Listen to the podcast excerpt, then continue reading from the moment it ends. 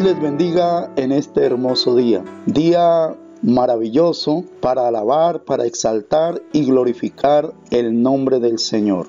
El pan del cielo para hoy nos lleva al libro del profeta Joel, capítulo 2 y el versículo 16 que dice, Reunid al pueblo, santificad la reunión, juntad a los ancianos, congregad a los niños y a los que maman, salga de su cámara el novio y de su tálamo la novia. Amén. En el capítulo 1 el profeta Joel comienza hablando acerca de la terrible condición en que se encontraba la tierra.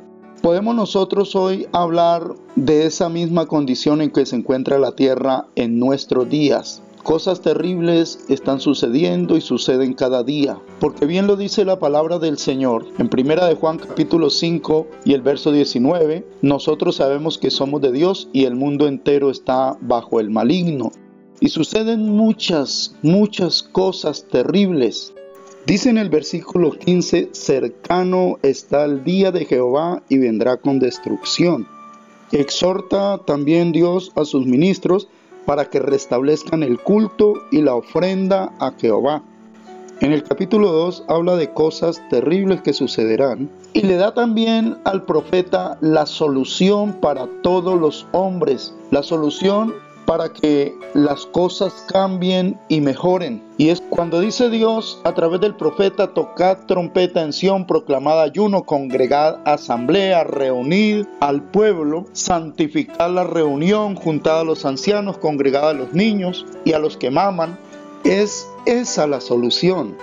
Es decir, Dios demanda que nosotros nos reunamos, que el pueblo de Dios se reúna, que en pleno busquemos la presencia de Dios. Y como dice un poco más adelante, versículo 18, y Jehová solícito por su tierra perdonará a su pueblo. Responderá Jehová y dirá a su pueblo, he aquí yo os envío pan, mosto y aceite, y seréis saciados de ellos, y nunca más os pondré en oprobio entre las naciones.